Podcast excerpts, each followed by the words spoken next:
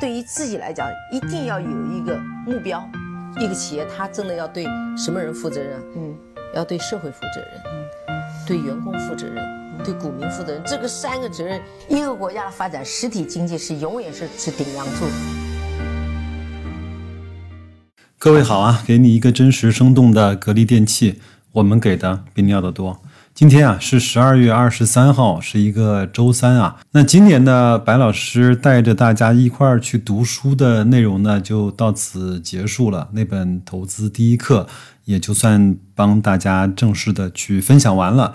那二零二一年，我会在周三继续推出我们的共同学习和成长的时间，但是呢，我会换一个方式。我相信那个方式可能会对大家更加有帮助。但是呢，未必是每个人都能够接受和认可的。至于是什么形式，白老师卖个关子，咱们二零二一年再见，好吗？今天呢，给大家带来一篇董明珠啊，在前两天在中南财经政法大学的校友会，在珠海格力电器有限公司举办，他呢也做了一个主旨的演讲。那我觉得讲的也不错，因为呢，好几个听友呢直接给我发了微信说，白老师你可以看一看这篇。包括今天正好佛系小资也发了一个公众号，他也把这篇整个演讲的音频和视频呢也放了上去。那我呢是帮大家转录成了音频。我个人觉得呢，音频有几个好处。第一个呢是我可以把声音处理的相对会好一些，我也做了一些降噪，还有一些无关内容的这种剪裁啊，这是第一个。第二个呢，我们也可以在包括走路啊啊坐车啊。呃，运动的时候呢，去听一听音频，但是视频的话呢，可能就稍微有一点点麻烦。我是不大看视频的，至少在外面的时候啊，那我会用音频来去填满我这些碎片的时间啊。因为这两天啊，整个的格力电器呢走势也不是那么的好，大盘包括创业板都创了新高，但是格力呢却在节节的败退啊，包括平安、万科。这些三傻或者是四傻吧，那很多人说白老师，你赶紧给我们上鸡汤吧。那我觉得可能我的鸡汤都已经不灵了，那我只能够把董总搬出来，我们再来看一看董总在演讲中都讲了哪一些有关于格力，包括有关于他自己对这个企业的想法以及一些做法，好不好？呃，我前面呢。是从雪球呢打印了一份一位网友呢整理的段永平的帖子的汇编啊，在他前面几页呢就聊到了一个问题，他说什么是伟大的企业呢？他说这样的企业呢有超出利润之上的追求，他就拿苹果来做了一个比方啊，他说你看苹果呢很赚钱，但是呢它所有的初衷都不是以赚钱为出发点的。他希望能够造出来这个世界上最伟大的产品，能够满足人类整个活动也好、娱乐也好、办公也好、交际也好最好用的产品。他希望用更好的这这种创意来去丰富以及提升人们的生活的品质。这些呢都是超越利润之外的东西。那利润呢，只是在这个过程中的一个副产品而已。那我前面呢也讲过一句比较装 X 的话，他说：“我说投资呢并不是以赚钱为目的和出发点的。我觉得如果你用让自己变得更好、更强壮啊，或者是更加的成熟这样的方式来去进行你的生活、学习和投资各种各样的事情的准备以及做的时候，你就会发现，你不但收获了一个好的自己。”也收获了一个更好的投资的结果，赚钱只是一个副产品。可能有人觉得你这个说大话啊，那我觉得可能吧。这每个人的想法不一样，但是我觉得我就是按照这样的方式再去做我自己的投资，以及做喜马拉雅这档的节目。最后呢，再插一个题外话，不少人呢在最近啊。在加了我的微信啊，就是都说我像白老师的首拼字母，然后呢，对我呢进行了一些夸奖。他说：“白老师，你很认真，你很负责，然后呢，你也很沉稳，你的声音也很好听。我觉得从你的声音学到了一些表达的方式，学到了一些沟通的技巧，把我说的都快相信了啊！我觉得有点飘飘然了啊。当然啊，刚才那些呢是玩笑话啊。”从内心深处特别感谢这么多的听友一直以来的支持，包括在后台的留言、加我微信，第一时间给我传递一些格力的信息，包括自己呢投资的一些心态，包括一些想法，包括一些好的书籍的分享，还有呢就是自己甚至是买了一件格力的家电都会分享给我。那我觉得。可能有这个节目，有白老师的存在，我呢成为各位有关于格力的一个信息和投资方法的一个中转站。那我也乐得其所，也愿意帮大家去做这样的事情。转眼呢，就到了二零二零年的年底了啊！我们在一起坚持七八天，就到了整个二零二一年了。我忘了是哪一年，有一个人采访的时候呢，他说：“我希望今年早点过去。”快一点过去，我相信很多人在二零二零年也都经历了自己那个不平凡的二零二零。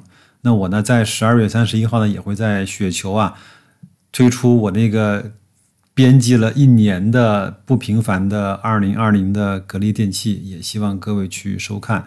那我也是希望我们在二零二零年有自己相应的收获和一些好的感触，我们一起来去迎接那个充满了未知、充满了希望的。二零二一年吧，那就这样，各位去听一下董姐的演讲，我们留言区见，再见。杨校长好，各位校友好，啊，真的很高兴大家能够在这样的一个呃条件下来到格力电器，嗯，我觉得今天其实让我最呃感动的是“校友”二字。啊，前面主持人介绍的时候，我们有很多都是来自于这里，来自于那里啊，可以说来自祖国四面八方。嗯，而且我们现在所啊从事的事业啊，大部分都跟我们财经政法这个名字相关啊。我觉得，其实也就是说，我们中南财经政法大学为国家培养了很多的人才啊。一个国家的发展没有金融的扶持。没有法务的保护，啊，很难说有一个正常的好的次序。那所以，对我们做实体的企业来讲，更加有这样的需要，啊，更加有这样的需要。所以我在想，我们经常讲，啊，物已就人已非，可能多少年过去，我们都成了老太，我们成了老头，啊，但是我觉得今天相聚在这时，因为校友这两个字，让我们回到了年轻的时代。我们不因为年龄。而觉得自己老去，而反过来，我们保持一颗童心。啊，当校友聚会的时候，最能展现的就是我们的活力。啊，所以我觉得今天来到格力电器啊，非常非常的开心。啊，今天呢也很不巧，本来这个之前呢安排这一场活动时候呢，我是信心满满。啊，我跟那个童总我们一起在呃商量的时候，我说就在珠海吧，呃，也进行了几次的修改。第一次呢是到岛上去，我说让大家在海中间，啊，我们在一起进行一个啊这种没有任何干扰的啊一次深的交流。后来呢，因为我又发生了变化，啊，又突然的啊接到通知，啊，国务院要来人搞调研，紧接着武汉市的市委书记、市长要来，就一系列的这种临时变化而改变了我们的行踪。所以我也觉得非常对不起大家，不好意思，啊，原来是一个美好的旅游度假和分享的时候，结果又把大家改造了海泉湾，啊，最后呢就变成了到了格力电器这里，啊，在这样的一个环境下，啊，大家来分享，啊，而且非常就是非常不巧的是，今天晚上我要搞直播，啊，我昨天晚上到两点半钟都没有入睡。呃，所以今天早晨也是一连串。昨天晚上因为接待搞到差不多都晚上都十一点多钟，啊，回去又再又很晚很晚，啊，都没有入睡。那经常早晨来本来也是应该全程和大家在一起。刚才讲的，我只陪书记、市长他们，啊，中午在吃了工作餐，他们离开以后，啊，就已经一点钟了，啊，一点多钟，啊，所以现在在这个中间的一个短暂的时间，啊，也可以说称为是主人。啊，欢迎大家的到来。但是我觉得我还有一个最大的收获，我觉得和大家在分享的同时，我觉得最大的收获，让你们走进格力，你们更深切的了解格力。就像今天早上那个书记来过以后，他说，大家都很震，他说震惊、震撼啊！那他为什么？他说我们在想象当中，格力就是一个空调企业，或者是再大一点，也就是个消费品的啊电子产品的企业。但没有想到，格力电器做出了我们现在可以说是国家的一个空白，就是智能装备。回想当初我们在一三年进军装备的时候，我们不是因为这个行业有利润，啊，也不是这个行业有巨大的市场有钱挣，国家缺少这一块，因为我们格力机在走向自动化的这个生产的时候，我们就需要大量的什么？大量的是装备来支撑，所以当时我也在想。那我们理所当然要支持中国民族品牌。我们如果中国有的我们不用，我们为什么要走到用国外的呢？啊，虽然我们不是民族保护，但是我们最好有民族正义。啊，如果我们没有别人好，那我们可以不用。但是我明明做的比别人好，为什么不用？就当时我带着一种信心，我认为中国没有理由做不出好的装备。啊，所以当时我们就决定。要我们的这个去调研的时候，就要求采购沈阳机床厂，那是老字号的啊。但最近媒体上我也看到，啊，这个企业基本上是倒闭了。大连机床厂、沈阳机床厂都是建国以来有历史啊、有名气，同时也应该说是有一定的技术支撑的啊装备制造业。但是我们去的时候，我们感觉到很遗憾，啊，我们要求加工设备的这种零部件的装备，要求它的精度要达到一根头发丝的十分之一，甚至于更高的是一根头发丝的百分之一的误差。就像我们现在做的这个液能一样的，如果说我们把一个头发丝摆在这个液能之间，这个液能就转不动。啊，那足以说明它的默契度、它的精度是非常之高。就我们在中国找不到一个企业能为我们服务，当时没有办法，所以我们大量的采购的是德国的设备和日本的设备。我就在想，德国才仅仅是两亿人口都不到，啊，那我们是它的七倍甚至更多的人口比例，这么样样一个大国，这么样的一个人才的。聚集的地方，竟然我们造不出一个世界先进的设备，我们脸面何在？啊，就是在这个背景下，我们从一个家电的消费品走进了装备，啊，工业制造领域。我们用了八年的时间，现在我们已经有一百多种各种不同的数控机床，来满足不同行业的需要。那我们特别自豪。但是我们经济装备了这么多年，不是像做房地产一样的，啊，能赚很多很多钱。反过来，我们要投入很多很多的钱进去。虽然我们在财富上没有收获，但是我们觉得最有价值，它实现了人生价值，实现了一个企业对国家贡献的价值。所以我们今天装备今年不仅是为格力电器所提供服务。我们也走向了市场，为市场提供了六个亿的装备服务。我觉得这就是我们想一个企业的价值，到底价值是什么？钱是一定要赚，但是为赚钱而赚的做的活儿，这个活我认为做不好。为改变这个世界，为别人提供便利，给别人带来健康。提高品质生活，这种企业赚不赚钱？我相信一定赚钱，啊，因为企业发展要投入研发经费，不赚钱是不可能。而我们的方向不一样，所以我们可以成为一个百年企业、千年企业。而为了赚钱而赚钱干的活，他可能短时间内一个能活下来，第二个能赚很多的钱，但是它不可持续。所以我想和大家分享的就是一个企业的使命，一个企业的文化决定了一个企业的成长。我们人生苦短，人可能就几十年的光阴，但是一个地球是没有止境的。人的延续是没有止境的，它是一代人一代人来完成。所以我们每个人都热爱自己的母校，学校是最伟大的，因为它为社会提供了培养了人才，有这些人才来支撑了一个社会的发展。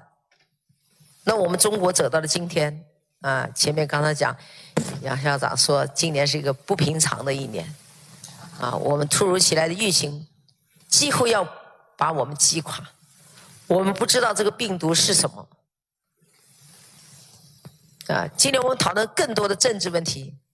过去我们崇洋媚外，美国是我们向往的地方。今天我们回头看，祖国才是你最有希望的地方，而不是美国。我们中国是一个特色的社会主义国家。中国的特色社会国家，它的奋斗的终止目标是人民，而美国是什么？是财团。所以在这个疫情之下，我们在这个从上到下，从中央到地方，啊，从武汉开始初期的混乱，到瞬间就能改变。虽然我们发生开始很严重，但是我们收场非常之快，所以有了一个很平安的中国。现在媒体报道，美国每天竟有二十万新冠病毒疫情的发生，而且这发生的情况现在也我认为是逐步逐步在蔓延。所以我觉得我们很幸运，啊，很幸运。那么既然在这样疫情之下，我们克服了这个疫情，那作为一个企业来讲，能做什么？这也回到刚刚主持人讲，所以让我和大家分享，格力是如何做实体经济，是如何去创新。其实创新不仅仅是我们实实体经济，其实每一个人一生当中，他都在创新的过程当中完成了他的人生使命。人活着最大的幸福，我一直在说，不是享受。人生最大的幸福就是挑战。我们只有具有强大的能力去解决问题，这才是你最大的成功，也是你最大的幸福。我们可以享受庸庸碌碌一辈，不愁吃不愁穿，过掉自己的一生，但是我觉得他没有留下什么宝贵的财富。啊，所以我觉得我们今天能够聚集在一起，我相信我们回头看自己走过的历程，每个人都可能有自己的故事，啊，而且很多的故事我觉得都是相同的。我们经历过挫折，经历过困难，是吧？但是我们成功是因为我们不惧怕困难。格力电器今年一季度我们损失了三百多亿，对我们来说一个巨大的压力。我天天在发脾气，说的再粗鲁一点，天天骂人。这种压力只有自己知道，你的员工也未必理解。那我们做什么样的选择就非常重要。所以当时我决定：第一，我们坚决不能裁人；第二，利用这个短暂的时间加快研究，来找到自己的核心竞争力。你的技术要比别人优先。既然闲下来了，有这样的机会，那我们全力以赴来搞技术。所以我们一季度损失了三百多亿，意味着什么？少收入了三十亿利润。同时，一个季度三个月，我们要给员工发二十多亿的工资，这一进一出五十多个亿。我们再回头看社会上很多的企业暴雷、破产，什么金融危机，什么都出现了，啊，没办法支撑。但是格力依然活下去了，为什么？因为我们从一开始，格力电器就知道，当企业出现风险的时候，我的企业是否有免疫力，是否有抵抗力。所以，虽然我们下滑了，这个损失了五十多亿，但是我们依然阳光灿烂，因为我们在这个时间段里，我们做出了很多的突破。啊，首先大家都知道，我们在二零一二年的时候，啊，当时我们出现雾霾的时候，大家很多说呀，机会来了，我们赚钱的机会来了。什么赚钱的机会来了？净化器。但是我不是这样想。我是在想，这个雾霾为什么导致这样的严重后果？这就回到总书记在浙江当省委书记就提出的“绿水青山”的战略概念，是我们人为的破坏了环境，而导致了今天这样自食其果。而我们认为，把这种灾难作为自己发财的机会，甚至我们的计划就完全很多计划就是不合格的。但是他们用低价来引导市场的同时，是吧？希望你用他的净化器一个月换一次新，我靠换新赚钱，这就是黑了良心。这种企业我认为是不可持续的发展，你是在破坏环境，是抢夺别人口袋的财富。所以当时我们提出来说，既然是空调是已经成为一个消费不可缺少的产品的时候，而它恰恰给我们带来负面都是什么？大量的资源消耗，那我们应该干什么呢？所以我们讲，我们要找到自己的什么技术点，要能够实现不用资源来实现我们的空调的使用。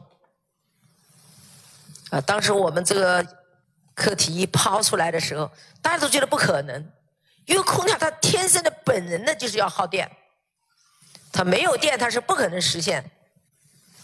那我们中国的煤炭发电这个过程当中，基本上到现在为止，我们认为大概应该在百分之五十甚至于更多的电源消耗都用于了空调。如果我们能创造一个不要电的空调，就意味着我们煤的资源要每年节约百分之五十。所以人类的生存，我们在当下我们要做的事情要叫什么？要千代能够为后代留下什么？而不是我们自己为了自己，因为资源总有消耗一天，啊，那所以当时我们就围绕这个题目，我们开发出了什么光伏空调。光伏空调，我们现在为全世界已经有六千六百七十多个项目，这意味着什么？这意味着什么？我们减少了对资源消耗，同时我们给环境带来了保护，提供了清洁的能源。由于这个技术突破，而我们实现了改变了什么？我们边防哨所的什么艰苦的工作，守卫在边疆的环境。过去的战士巡防以后，晚上都是靠睡袋，甚至于可能几天以后再换岗，别人再上去，他再下来。但是我们因为有了这个光伏技术，所以我们也做了移动的什么光伏空调房，那解决了我们的战士晚上什么热水问题、照明问题、温度问题。这就是我们一个制造业所带来的什么人类美好生活。它的存在就是有价值。那我们仅仅有了这技术，是否就解决了根本性的问题呢？这还是一句话：创新永远在路上。那所以开始我们在光伏空调的这个前提下，我们进一步什么组织技术研究，我们解决了储能问题。就能源和储能和空调使用产品结合起来，就是一个完美的产品。那我到目前为止，这个技术是全球独一无二的。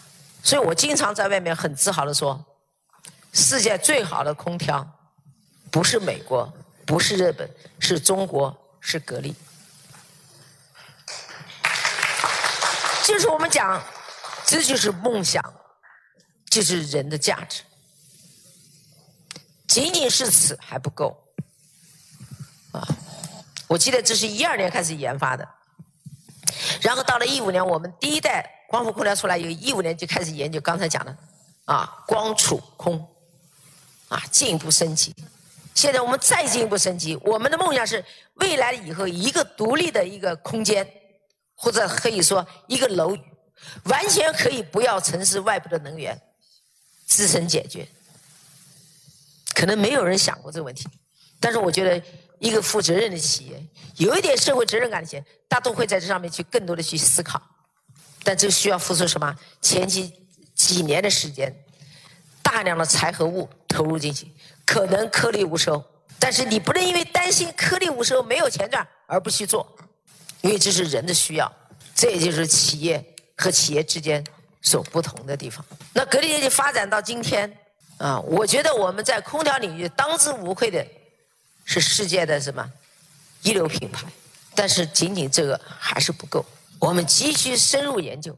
所以我们从一个单一的一个家庭空调，到刚才讲的这些中央空调的转变，甚至于到今天我们的物流、冷冻、冷藏、冷运，反正是空气温度有关的产品，我们都可以全线覆盖。它是要支撑的。在一二年的时候，我们才有八百个左右的研发人员，但是那个时代八百多人研发人，基本上还属于不是超越型的，也不属于完全创造型的，而严格说是跟随型的。我们的思维就是：哎，日本有什么？美国有什么？好像他们永远是我们的什么领头羊？我们就要打破这个格局。我们仅仅用了几年时间，我们现在人研发人员是一万五千多人，十五个研究院。一个空调企业为什么要十五个研究院？你们知道一个空调有多少个部件组成？每一个部件里面都有核心竞争力。甚至我在公开场合讲，我说你们不用格力空调，你就是傻瓜。别人说我不尊重他，因为明摆的，你用一个别的空调，一年一千万的电费，用我的空调只要六百万，你不用我的，你是不是傻？那当然是傻。何况不要说我们是自己的民族品牌，我们崇洋媚外已经盲目到什么？不是别人是好是坏，只要是美国的就是好东西。我们已经失去了自我，所以总书记。在一二年提出来四个自信，我们最起码有自己的文化自信。就像我们当时设备的时候没有，那只能选择德国设备时候，我们要有自信。没有，我们可以去创造。我们应该一定在这个领域里能拿下来，这就是决心，这也就是自信。所以总书记在一八年的时候到格力电器视察时候就讲了这句话，他说：“格力电器的实践证明四个自信是正确的。”我们的人很兴奋，啊，总是这次一路都表扬嘛，而且那次到广东视察，格力是他最开心的地方。我说你们不要骄傲，总书记今天给你们所有的肯定，都是对你的过去肯定，并不是对你的未来。一个人最难的是挑战自己，如果我们躺在功劳簿上，躺在荣誉上面。我们忘记了自我的时候，这就是告诉了我们你开始走下坡路的时候，也可能就是你的失败的开始。因为社会是嘛，整个这个人类的这一个自然呢，它是一代一代相传，历史总是是往前走，不可能倒退的。所以我刚才回到我前面开始讲，虽然我们都老了，但是我们心依然年轻，因为我们带着梦想，我们带着使命去站在这里，或者坐在这里相聚。我觉得人生价值并不是你现在拥有多少财富。我告诉大家，现在告诉大家一个秘密：我没有钱。但你看我股票不要价的时候，董明珠现在有几十个亿。但你们知道吗？我借了几十亿投了银龙。很多人说你傻瓜，为什么投资看不到希望？但是我看到希望，不是我得到多少钱，是这个产业未来是国家的希望，是人类必须要走的一条道。虽然我们辛苦了几年，但今天我们终于有了起色。北京跑的大一路车全部是银龙的。现在整个在中国的市场上有三万多辆车在跑，它是唯一保证给市场承诺不起火、不爆炸、冬天不要加热、自然可以启动的，这就是它的特点。第二，随着我们能源的缺乏，储能是必然的发展趋势，它具备了这个条件，它可以使用二十五周年，高温六十度能够不起火，低温三十度。不受任何影响。由于它的技术的特殊，所以这次在四川移动的在高山地方的要求对大数据中心使用储能技术的时候，它是唯一的选择。所以我们往往在做事的时候，顾前斩后时想到的就是自己可能吃亏，我得不到好处，我可能放弃。但是我们要有一种大的这样的一个胸怀，去看一件事的时候，舍得舍得，永远是一句老话，两个字讲起来很简单。做起来确实很难，因为你手是在前面，德是在后面。我们往往时候是把德摆在前面的，因为一个字的颠倒，让我们真的失去了方向。那最近大家都谈的最火热的是马云。前几天我们在横琴开了一个珠澳的那个企业家一个论坛，啊，郭广昌也来了。我这个人心直口快，因为几年前他上海做了一场论坛，也是让我去一个金融论坛。他当时说，啊，董姐也可以做金融。我这个人比较喜欢抬杠。等我上去发言的时候，我说我坚决不做金融，因为你这做金融的精英都在这儿，我干嘛去凑这个热闹？所以这是在这论坛的时候，谈到企业家的精神，啊，谈到中澳的以后未来的共同发展，我只想跟大家表个态：我们选择了失业，选择了这个吃亏的事情，那你要坚定不移的走下去，不为利益所动。但是我讲了这么多，你说格力没有赚钱，格力给国家交了一千六百亿的税。不赚钱哪里有税收交？格力赚了一千多亿的利润，没有赚钱，一千多利润从哪来？那是技术给我们带来创造的财富。但是我刚才讲的，我们不是为财富而所累。所以当时我在上面说，我说啊，几年前郭广广昌说董明珠做金融，我说我当时就回绝了，说我不会做金融。后来我走，走完我走了，结果郭广昌上台我不在，他先把我夸了一顿，啊，就是说珠海这段是一个很好的环境。像董明珠这样又犀利又可爱的企业家能够活下来，证明珠海的环境很好，啊，非常好笑，啊。然后我看到那篇文章以后，马上我昨天晚上发了个短信给他。其实人与人之间的感情，不是在一个简单的你好我好当中，而是在不断的争辩当中找到一个正确的方向。这个世界离不开金融。你们认为没有金融行吗？没有秩序，但金融是怎么样来运行？是不是每个人都去搞金融？不是。刚才讲的，我们来到这个世界上，上帝已经给我们安排好了，我们是带着使命来的。我想了半天，我说董明这辈子只能做空调，不会干别的事。但后来想，不对啊，我现在不是空调了，那我做了什么？我做了装备啦，做了模具啦。我们做了自动化，我们现在为各种不同行业，医疗行业、化工行业啊、制造业行业啊，包括我们家庭行业等等汽车行业，我们都给他们提供了很多的什么自动化的服务。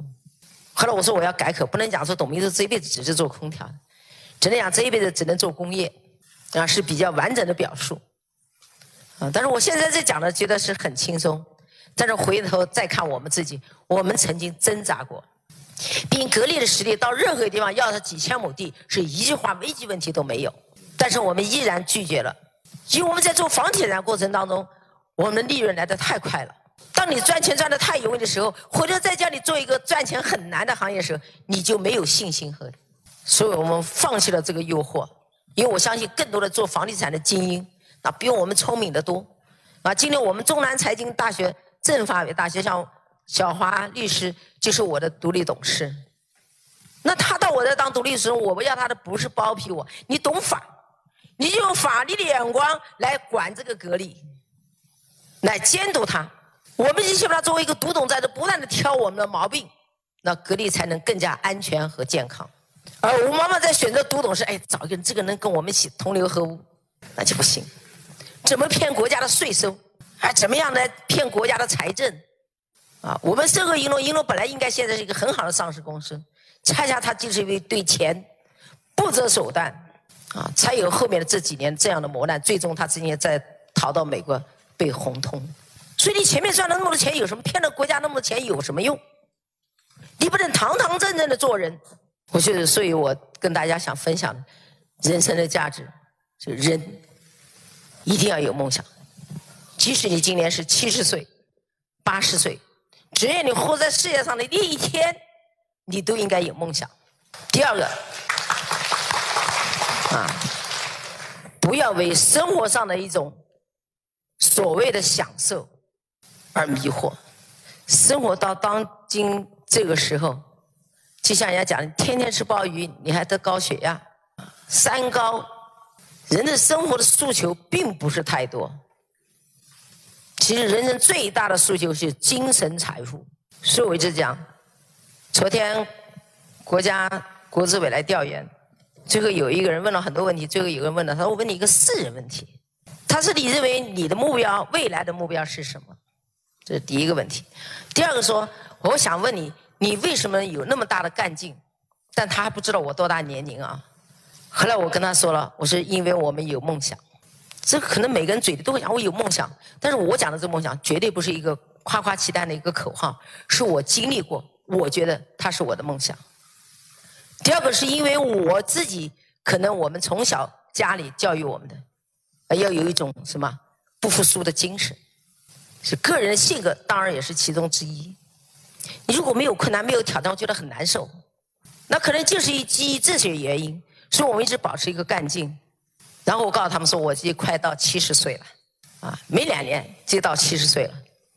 但是我告诉他，我说我自己曾经跟在我们全公司的万人大会上，我跟他们讲，我说我的心理年龄只有二十五岁。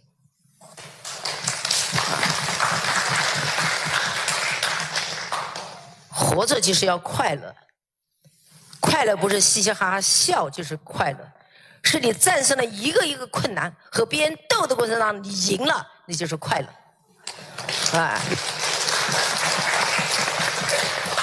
第二个，还他问我的目标是什么？我说我的目标是未来全世界只选择格力，所以路还很长，我们未来的挑战还很多，我们的技术还要不断的超前。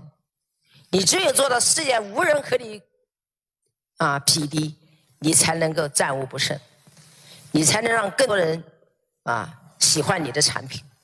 所以在这个过程当中，我觉得你的目标要想实现，是这样，你要是付出的。啊，我刚刚讲人生一生当中最珍贵的是诚信，所以我作为一个企业的一个最高领导。就不是我一个人要讲诚信的问题，是整个一个企业都要讲诚信的文化。所以我们近期这两年来的孩子们都越来越少，很快零零后的都要走向社会了。那我们的责任是什么？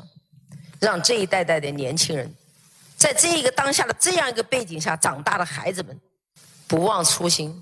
初心是什么？不是享受，是艰苦奋斗的精神。我们现在太娇惯孩子了，对吧？从小生出来就是送车送去到学校，放学爷爷奶奶接，甚至还不止爷爷奶奶，甚至四个人、六个人去接。他是在暖房里面长大的，他不可能去抗击什么突遇过面社会来的一些风暴。所以我们的家长，我们这一代人还要有一个社会责任，是什么？把孩子们要教育好。啊，所以我们格力电器已经成立了有差不多有两个月了。我们格力电器的文化是军人文化，这些孩子们现在从小生活的很养尊处优，更多的孩子也不锻炼，特别是我们马云同志现在搞的那个什么啊线上买东西，更加的街都不逛，除了到外面去吃饭以外，你看店都关的差不多了。再加上现在坑害了一代年轻人，超前消费。消费的背后就是啃老，那么多大学生自杀，为什么？因为债务太多，还不起。所以在这样的一个大环境下，我们没有能力去改变别人。我最起码在我格力电器人，我要改变这些年轻人。啊，所以我们成立了一个素养培训部。素养培训部集中两个部分，一个就是体能教育，啊，身体教育；一个呢就是思想教育。但我们现在这两个月试下来，我们觉得好像还是有点成果，是吧？这个将成为格力电器很重要的文化一部分。我们要避开世界上的环境影响，我们改不了外部，但是我们内部是可以改变的。我只想有一件事要做的，就是格力电器作为一个企业，一个国家有上万上万的企业来支撑，形成一个社会。我只希望我自己这个细胞是健康的。如果个人都把细胞做健康了，这个国家就强大了。就如同人一样，你的细胞都是癌细胞，这个人还能活多久？所以国家强大，就希望我们在座的企业家们，特别是我们有了一定身份的人，我们的使命不能让一般人的眼光来要求，更多的我们把奉献摆在至高无上的位置。叫那种大爱来改变这个世界，特别是当下中美贸易战环境这么复杂的情况下，我们如何能真正的顶天立地，怎么样真正能走向世界，其实还是有很大的挑战，啊，因为西方文化对我们这种文化的不认同。再说，我们可以看到很多历史的故事，都可以看到这一点。所以中国走到今天不容易，我们认为我们是中国人也了不起。啊，我们中国人不会屈服于任何，但是我们中国人也是按总书记讲的，什么叫人类命运共同体？人类命运共同体就相当于我们都是要有能力去支撑、去支撑这个世界的，才能实现人类命运共同体。如果我们还像过去在几十年前，西方官员认为中国是东亚病夫的地方，我们何谈是人类命运共同体？啊，它是要有力量来支撑的，所以我讲，我们中国人是伟大的，就是我们敢于去挑战。那格力电器也一样。啊，做到这里，讲到这里，最后我就想，还是为格力电器做个广告。啊，过去我一上台讲课的时候，或者是演讲的时候，我都会说，你们要用格力空调。但今天我是说，你们都要用格力电器，因为它每一个电器都包含着我们格力电器创新技术人员给你带来的美好生活。你用了它，是一种幸福，是一种快乐。同时，因为你们幸福而快乐，我们就能够什么可持续发展，啊，这回祝愿大家在珠海啊，虽然我这次跟大家的时间不长，但是我希望给大家留下美好的印象。明年如果有可能，我们一定要选这个最好的时机，呃，恰恰在任何的情况下，我都不改变我和大家相聚的这个时间啊，我希望期待着明年再见，谢谢大家。